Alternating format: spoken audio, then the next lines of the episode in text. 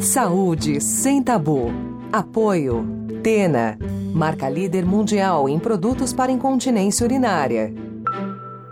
Olá, eu sou Mariana Varela, editora-chefe do portal Drauzio Varela, e está começando agora mais um episódio do podcast Saúde Sem Tabu, que conta com o apoio de Tena, marca líder mundial em produtos para incontinência urinária.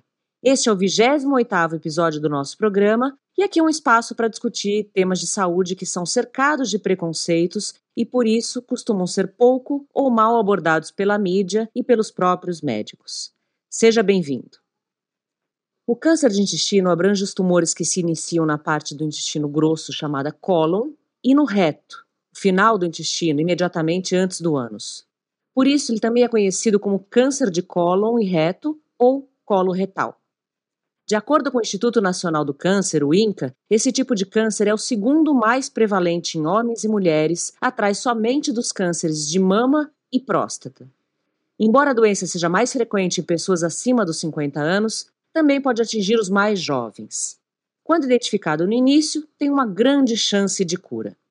O exame de colonoscopia atua tanto na prevenção quanto no diagnóstico da doença. Para falar sobre o câncer coloretal e colonoscopia, convidamos a coloproctologista a doutora Marcela Souza, do grupo Coloprocto Brasil. Seja bem-vinda, doutora Marcela. Obrigada pelo convite, é um prazer estar aqui com vocês, esclarecendo as principais dúvidas sobre esse assunto. Doutora, eu queria que a gente começasse explicando um pouquinho o que é o câncer coloretal, né? Então, para isso também acho importante a gente explicar brevemente a anatomia dos intestinos que muita gente não conhece.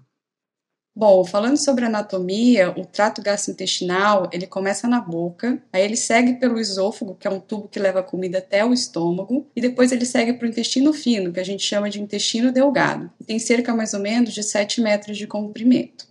Depois disso, a gente vai ter o intestino grosso e seus últimos 15 centímetros ele passa a ser chamado de reto e acaba finalizando no ânus. O câncer coloretal ele vai ser um câncer que vai se desenvolver em qualquer segmento do intestino grosso ou do reto. Ele vai ocorrer por um crescimento anormal das células da parede do intestino, influenciada por vários fatores externos, combinado também com uma predisposição genética. Esse tipo de câncer está associado à idade, à obesidade, maus hábitos alimentares. Quais outros fatores de risco? É, a gente vai ter vários outros fatores importantes, mas antes de citar eles, eu queria ser um pouco mais específica em relação a esses que você já falou. A idade mais associada seria os pacientes acima dos 50 anos. Os maus hábitos alimentares, eles seriam o baixo consumo de fibras, que são as frutas, verduras e legumes, e o alto consumo de alimentos ultraprocessados, ricos em gorduras, e o consumo excessivo de carne vermelha. Esses alimentos, além de agredirem o intestino, eles podem levar à obesidade, que também é um fator de risco, como você já falou. Os outros fatores de risco seriam o consumo excessivo de álcool, a falta de atividade física, que é o sedentarismo, o tabagismo, o histórico familiar, as doenças inflamatórias intestinais e aqueles pacientes que já precisaram de uma radioterapia para outras doenças da pelve.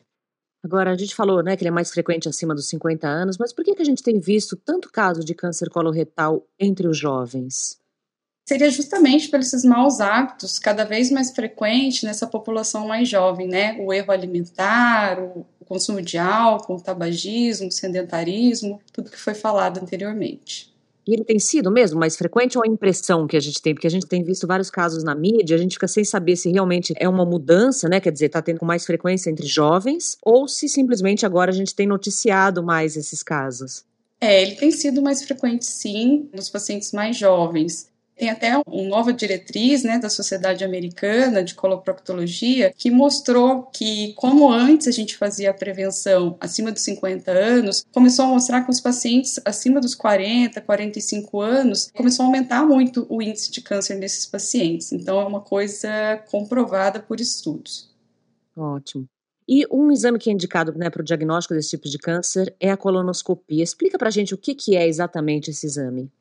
É, a colonoscopia é um exame que consegue visualizar o finalzinho do intestino fino, todo o intestino grosso e o reto. Ele é feito através de um aparelho que possui uma câmera na sua ponta que é introduzida pelo ânus e percorre todo o intestino grosso. Através da colonoscopia, a gente consegue visualizar de forma aumentada qualquer alteração da parede do intestino. Ela pode ser realizada como prevenção, mas também pode ser realizada para diagnóstico e também pode ser usada durante alguns tratamentos. E como ele é realizado? Tem um preparo antes, né, doutora Marcela, que muita gente reclama que é meio chatinho de fazer, né? Sim, para realizar a colonoscopia é preciso um preparo que começa mais ou menos dois dias antes do exame. Nesse preparo, a gente vai ter algumas restrições na dieta e vai ser preciso usar alguns laxantes para que o intestino fique completamente limpo. Seguir a risca esse preparo é extremamente importante para ter um exame de qualidade e não precisar repetir o exame. Já no dia do exame, é necessário 8 horas de jejum. Algumas medicações que você faz uso contínuo precisa ser suspensas de acordo com a orientação do médico e precisa ser feita a sedação, que é um remédio para dormir durante o exame. Isso não chega a ser uma anestesia geral, como muitas pessoas pensam, é apenas uma sedação para você dormir durante o procedimento. E esse exame oferece algum risco à saúde? Muita gente tem medo, né? Ou de sentir dor, ou medo da própria sedação.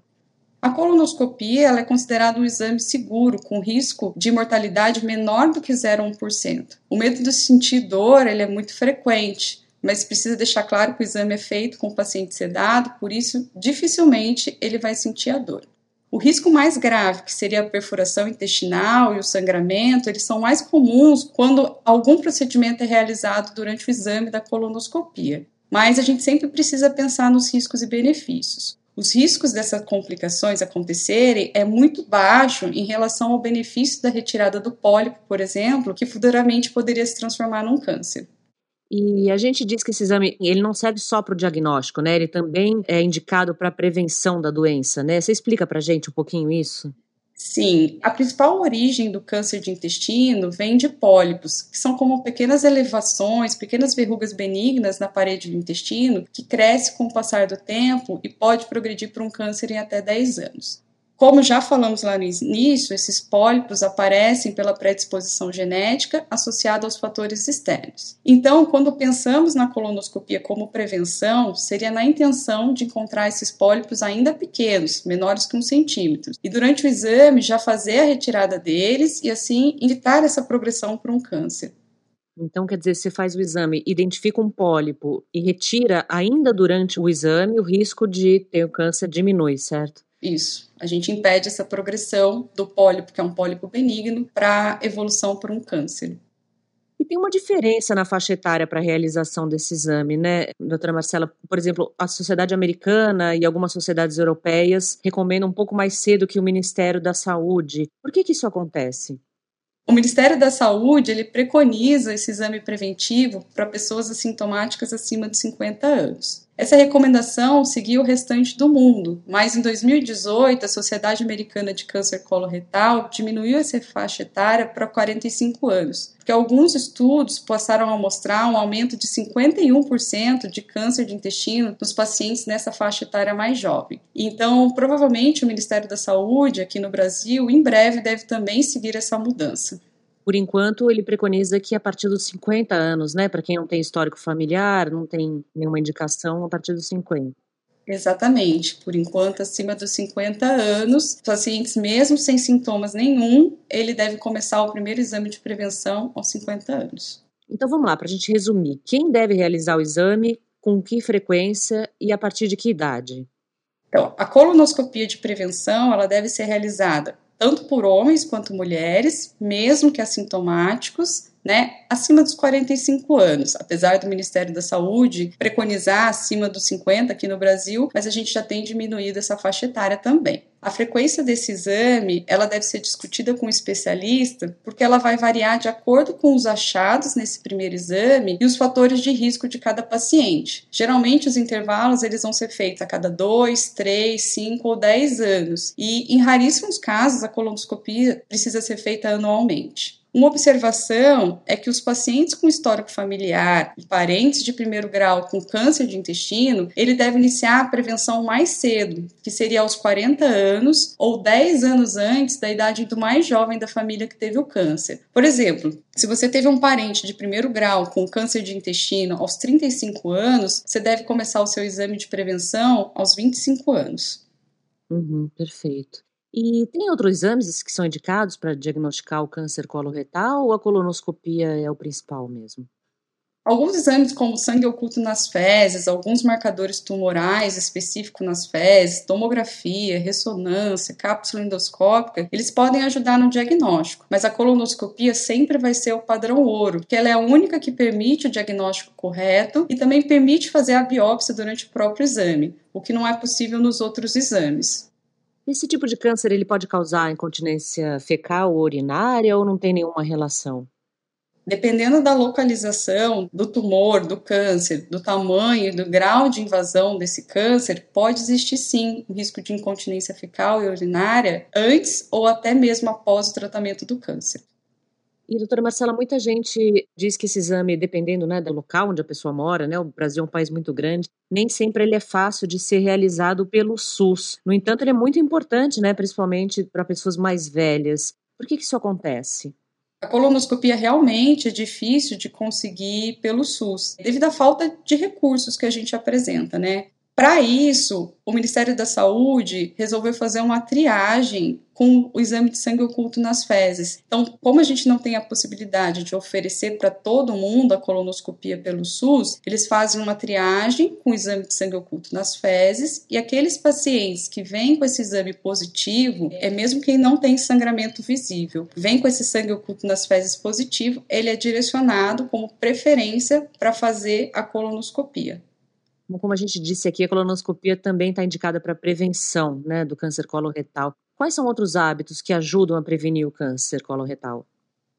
É, acho que tirando a colonoscopia, a mudança do estilo de vida é a principal forma de prevenção do câncer coloretal. Que seria aumentar o consumo de fibras, diminuir a ingesta de alimentos ultraprocessados, diminuir a ingesta de carne vermelha, de bebida alcoólica, né? Parar de fumar, praticar mais atividade física, acho que são as principais recomendações.